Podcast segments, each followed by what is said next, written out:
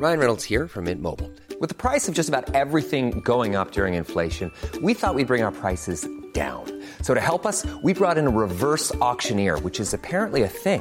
Mint Mobile unlimited premium wireless. Ready to get 30, 30, bit to get 30, bit to get 20, 20, 20, bit to get 20, 20, bit to get 15, 15, 15, 15 just 15 bucks a month. So, Give it a try at mintmobile.com slash switch.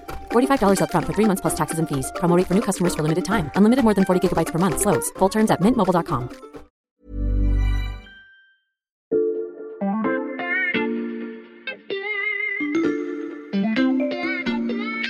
Bonjour, c'est Charlotte Baris. Bienvenue dans La Loupe, le podcast quotidien de l'Express. Allez, venez, on va écouter l'info de plus près. Depuis deux ans, il y a un sujet qui ne quitte pas les journaux malgré les rebonds de l'actualité nationale ou internationale, c'est la guerre en Ukraine. Et la loupe ne déroge pas à la règle, j'ai fait quelques calculs, nous avons consacré une cinquantaine d'épisodes à l'invasion débutée le 24 février 2022 par la Russie, qu'il s'agisse de diplomatie, d'économie, de défense ou même de tech. Vladimir Poutine a été euh, vraiment totalement convaincu du rôle néfaste de l'Occident. On l'a vu, hein, les sanctions ont déjà produit une chute spectaculaire. Alors, on sent que les relations sont revenues au beau fixe entre Zelensky euh, et Macron. Pour qu'il y ait un tournant dans la guerre, au profit des Ukrainiens, il faut du volume et de la masse pour surpasser l'adversaire. La Russie dispose d'une arme géopolitique très importante avec Rosatom. Le massacre de Boutcha au début de la guerre. La Rasputitsa. Une aide supplémentaire de 50 milliards d'euros pour l'Ukraine. Et on peut même ajouter à cela une série historique pour comprendre le conflit en cours. Après deux ans de combat, la fin de la guerre semble encore loin. Les dirigeants du monde entier continuent de se réunir pour trouver une issue, tandis que le nombre de morts en Ukraine ne cesse d'augmenter. Alors, comment le front peut-il évoluer dans les mois à venir? L'armée de Zelensky va-t-elle changer de stratégie? Comment les Ukrainiens vivent-ils ce conflit qui s'est installé? Ce sont les questions qu'on passe à la loupe aujourd'hui.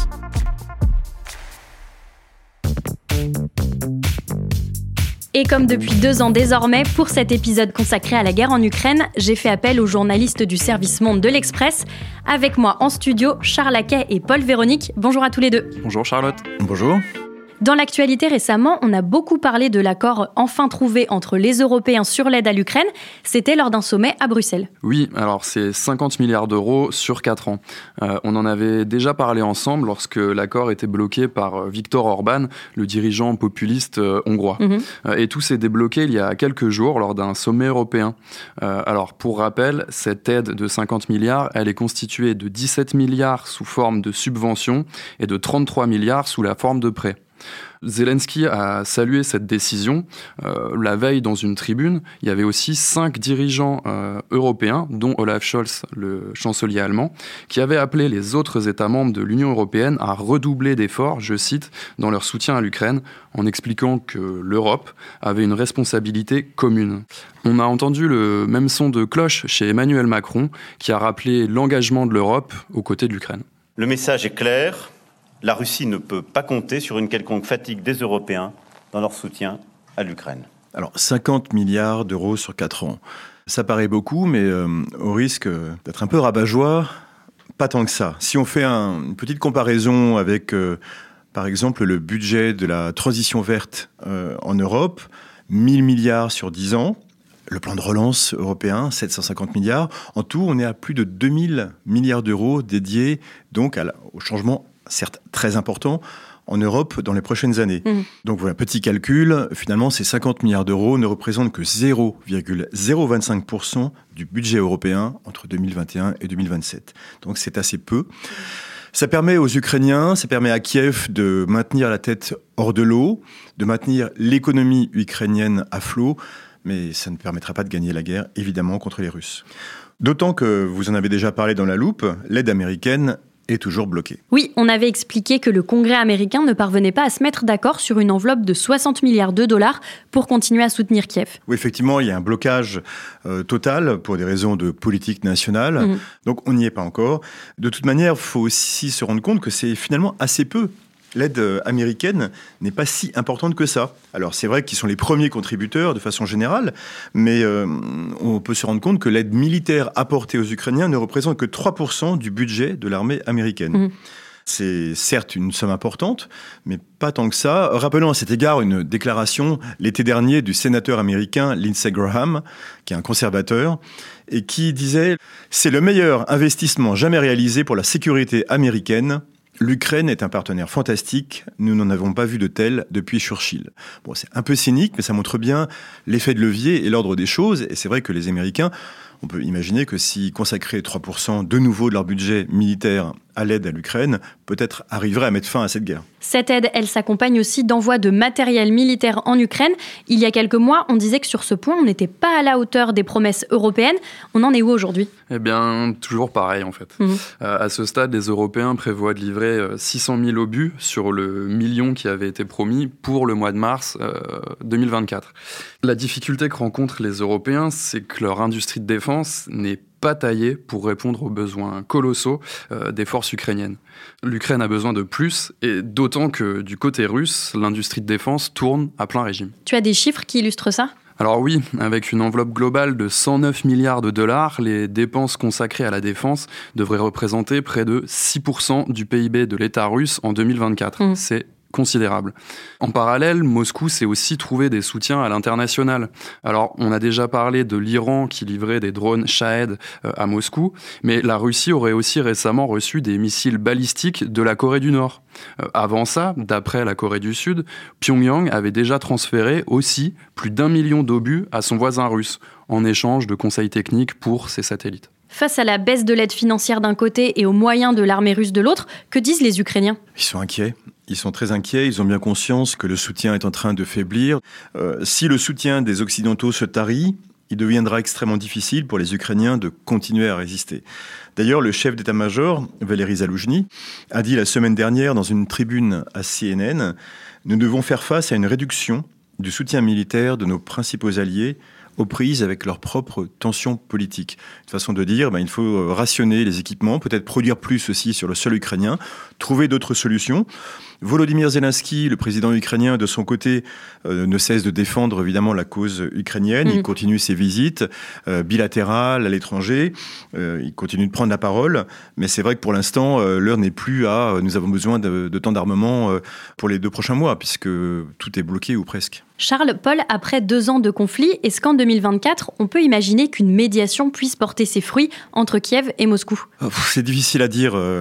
C'est plutôt peu probable. Officiellement, de toute manière, euh, rien n'est avancé. Chacun est dans ses positions, campé dans ses positions, à tous les sens du terme. Il n'y a pas d'infléchissement possible. On dit qu'il y a des discussions en coulisses, évidemment. On, on discute un petit peu de, de part et d'autre, euh, notamment à l'approche des élections américaines. Euh, mais les Russes ne lâcheront rien, les Ukrainiens non plus. Donc, euh, en fait, là, la, la vraie question qui va se poser pour les Occidentaux, c'est est-ce qu'on veut juste aider les Ukrainiens à survivre, à ne pas perdre, ou est-ce qu'on veut vraiment les aider à gagner la guerre? Une question majeure pour les alliés de l'Ukraine, alors que cette baisse du soutien financier a des conséquences concrètes sur le front.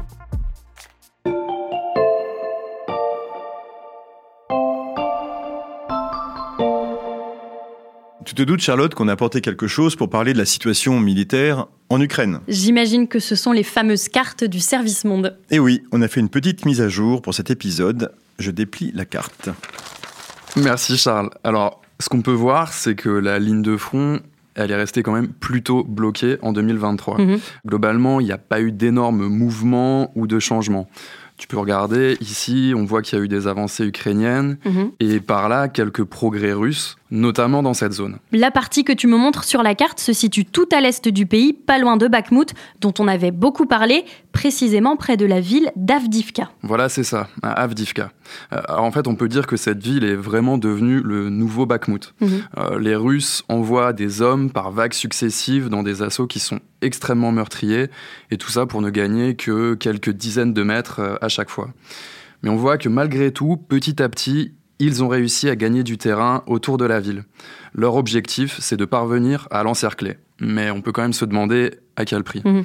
En face, les Ukrainiens sont davantage en défensive aujourd'hui.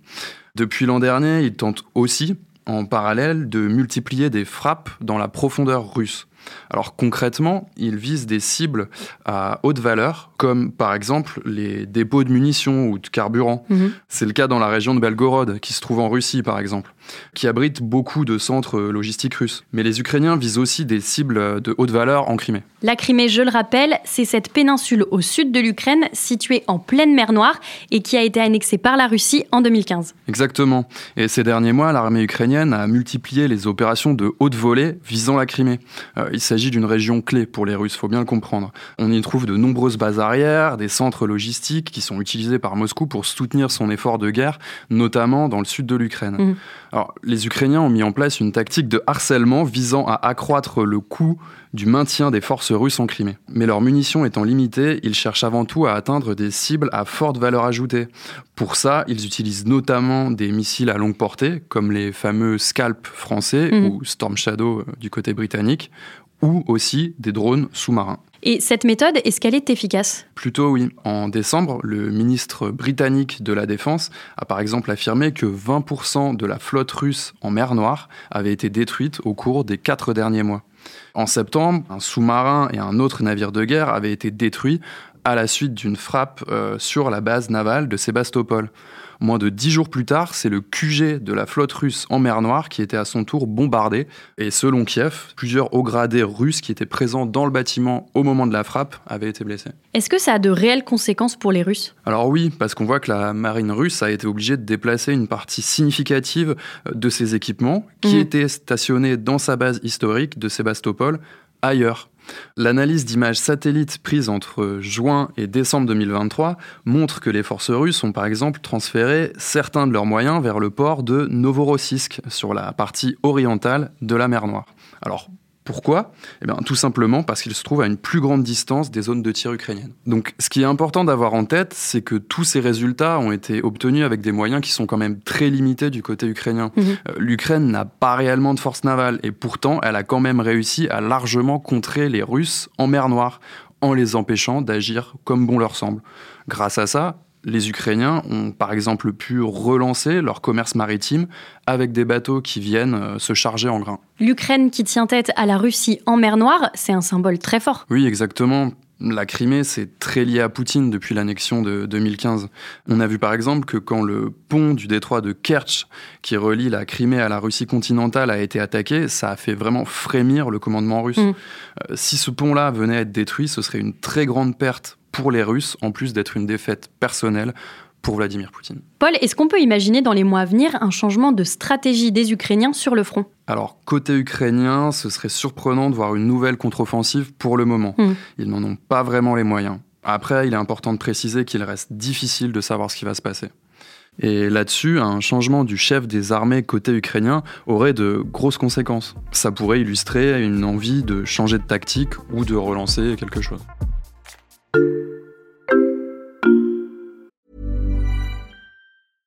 Hey, I'm Ryan Reynolds. At Mint Mobile, we like to do the opposite of what Big Wireless does. They charge you a lot, we charge you a little.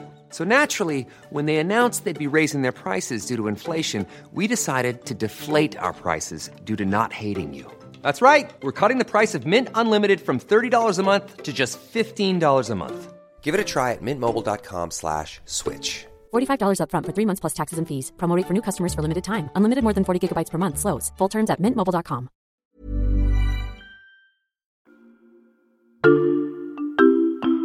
Je sais déjà de qui vous allez me parler. On a évoqué son nom rapidement dans cet épisode, le général Valéry Zaloujny. On lui avait consacré un podcast l'an dernier. Il est rangé dans l'armoire de la loupe sur l'étagère Ukraine, évidemment. Votre collègue Axel Gilden y disait par exemple ceci. C'est l'autre visage de la guerre en Ukraine finalement, avec sa tête ronde et son crâne rasé. Il est d'ailleurs omniprésent sur les réseaux sociaux, on voit le Zaloujny partout. Et d'ailleurs, il n'a pas attendu l'invasion russe pour être l'architecte de la modernisation de l'armée ukrainienne. Dans cet épisode, on expliquait également que Valéry Zaloujny était à la tête de l'armée ukrainienne depuis 2021, mais ça, ça pourrait changer. Oui, il y a des rumeurs selon lesquelles le président Zelensky envisagerait de limoger euh, Zaloujny. Alors, Zaloujny, rappelons-le, son bilan est quand même très positif. Mhm. C'est vraiment l'architecte de la défense ukrainienne. C'est quand même sous son commandement que de larges parties du territoire ukrainien ont été reprises en 2022. Donc, a priori, s'il part, ce ne sera pas une question de compétence. Pourquoi alors Zelensky voudrait-il se séparer séparer de lui On ne sait pas tout. Il y a certainement des, raisons euh, de vision stratégique, mais en revanche, ce qu'on sait, c'est que la question de la mobilisation est au cœur des tensions. Mhm. En Ukraine, l'armée peine à trouver de, de nouveaux volontaires. Pour continuer à combattre les 600 000 soldats russes qui sont en face, et permettre aussi aux soldats ukrainiens qui sont épuisés de tourner, donc des rotations, il faudrait mobiliser entre 450 000 et 500 000 personnes. Euh, évidemment, c'est une décision euh, politique importante. Zaloujny a affirmé à CNN que l'Ukraine ne serait pas en mesure d'augmenter les effectifs de son armée à moins que le Parlement ne prenne des mesures impopulaires pour mobiliser davantage d'hommes. Mhm. Et c'est une question très controversée en Ukraine, évidemment. Et euh, politiquement, c'est un facteur de fragilité pour le président ukrainien qui ne veut pas forcément endosser cette mesure euh, impopulaire. Il y a également, de toute façon, depuis longtemps, des, rumeurs de rivalité entre les, deux personnages, Zelensky et Zaloujny.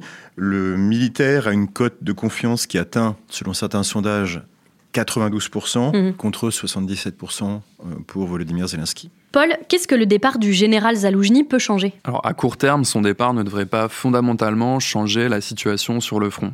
Euh, les lignes de défense sont quand même bien installées et elles sont solides. Ensuite, changer de chef des armées en pleine guerre, ce n'est pas si inhabituel que ça en réalité. Euh, on a des exemples historiques. Lors de la Première Guerre mondiale, c'est par exemple arrivé quatre fois dans l'armée française. Mhm. Après, on peut malgré tout s'attendre à ce que les Russes cherchent à en tirer parti, euh, en disant par exemple que qui a fait aux abois, comme l'a d'ailleurs déjà fait la patronne du média russe RT, euh, Margarita Simonian, ou le porte-parole du Kremlin, Dmitri Peskov. Et à plus long terme? Alors son limogeage pourrait potentiellement signifier que Volodymyr Zelensky veut reprendre la main sur la conduite des opérations, mais il faut quand même rester prudent sur ce point. Oui, c'est vrai que ça peut être risqué politiquement pour Zelensky aussi. Si jamais euh, ce changement de, de chef de gouvernance militaire correspond aussi à un changement de stratégie. Euh, c'est-à-dire que, par exemple, on commence à envisager des concessions ou des, négociations. Euh, Zelensky peut très bien passer pour l'homme qui a limogé euh, Zaloujny au moment où il y a une inflexion de la politique ukrainienne. C'est pas forcément le cas parce que rien ne permet de le penser, mais on pourrait imaginer qu'à ce moment-là, ça serait un, facteur d'affaiblissement pour le président. D'autant plus qu'il y a une vraie contestation politique dans le pays. Une contestation politique, c'est-à-dire? Bah, C'est-à-dire que la société civile joue son rôle dans un pays qui reste très démocratique quand même, mais il faut bien voir qu'il y a eu des élections législatives qui ont été annulées en octobre 2023. Le 31 mars prochain devait avoir lieu l'élection présidentielle, mais à cause de la loi martiale, tout est bloqué. Alors, il y a quand même un certain consensus euh, politique et sociétal pour euh, comprendre les raisons. Les conditions ne sont pas réunies pour faire une élection vraiment totalement euh, sereine et totalement représentative. Mais ceci étant, ça fait quand même grincer des dents il y a pas mal de gens qui aimeraient retrouver une vraie vie parlementaire, mhm. des médias qui sont plus libres, alors que pour l'instant, évidemment, il y a un consensus pour aller un peu dans le même sens. Il y a quand même une union sacrée médiatique en Ukraine. Donc, il y a aussi une fatigue, la fatigue de la population, la crainte que tout ça dure encore des années. N'oublions pas que ça a commencé en 2014, il y a dix ans que cette guerre a commencé, elle n'a pas commencé en 2022 ou alors la crainte aussi que le front ne cède d'un coup. Charles, tu évoques le moral en berne de la population ukrainienne. En revanche, on parle rarement de la situation économique du pays. Oui, et pourtant c'est un sujet majeur. En 2024, le PIB de l'Ukraine sera 25% inférieur à ce qu'il était avant la guerre. Il faut que les gens rentre en Ukraine. C'est ce que Volodymyr Zelensky a dit récemment. Il y a 12 millions de déplacés. Alors certains sont déplacés au sein de l'Ukraine, d'autres à l'étranger. On estime qu'il y a 4 à 5 millions de personnes à l'étranger qui sont euh, en attente, qui aimeraient rentrer chez eux pour la plupart. Donc ça crée un déficit de main-d'œuvre qui mmh. est énorme. C'est aussi une des raisons pour lesquelles on n'arrive pas forcément à trouver suffisamment de personnes pour euh, travailler dans les usines et produire des équipements militaires. C'est un vrai défi économique. C'est difficile de faire travailler des gens qui sont en plus dans des zones plus bombardées que les autres. C'est vrai notamment dans le cas de l'agriculture. Dans l'est du pays, un certain nombre de, fermiers n'arrivent plus à avoir accès à leurs champs parce qu'ils sont minés, ou alors ils ne peuvent plus cultiver ces champs parce qu'il y a des métaux lourds qui sont déversés dans ces champs. Et donc il y a toute une zone qui est absolument euh, une zone morte mmh. et elle s'agrandit de plus en plus. Donc la question de l'économie de façon générale va se faire de plus en plus prégnante. D'ailleurs, Emmanuel Macron s'y rendra dans la semaine du 12 on parlera reconstruction, investissement, et c'est un moyen aussi de montrer que l'Europe, et notamment la France, sont euh, toujours aux côtés de l'Ukraine. Le front ukrainien, la politique et l'économie du pays, autant de sujets à surveiller dans les mois à venir. Merci Charles et merci Paul pour vos explications. À bientôt Charlotte. Au revoir.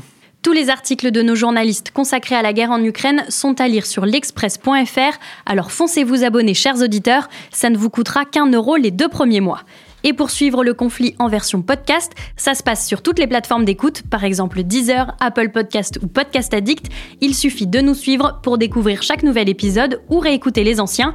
Pensez également à nous laisser des étoiles et des commentaires si ça vous plaît. Cet épisode a été monté et réalisé par Jules Cro. Retrouvez-nous demain pour passer un nouveau sujet à la loupe.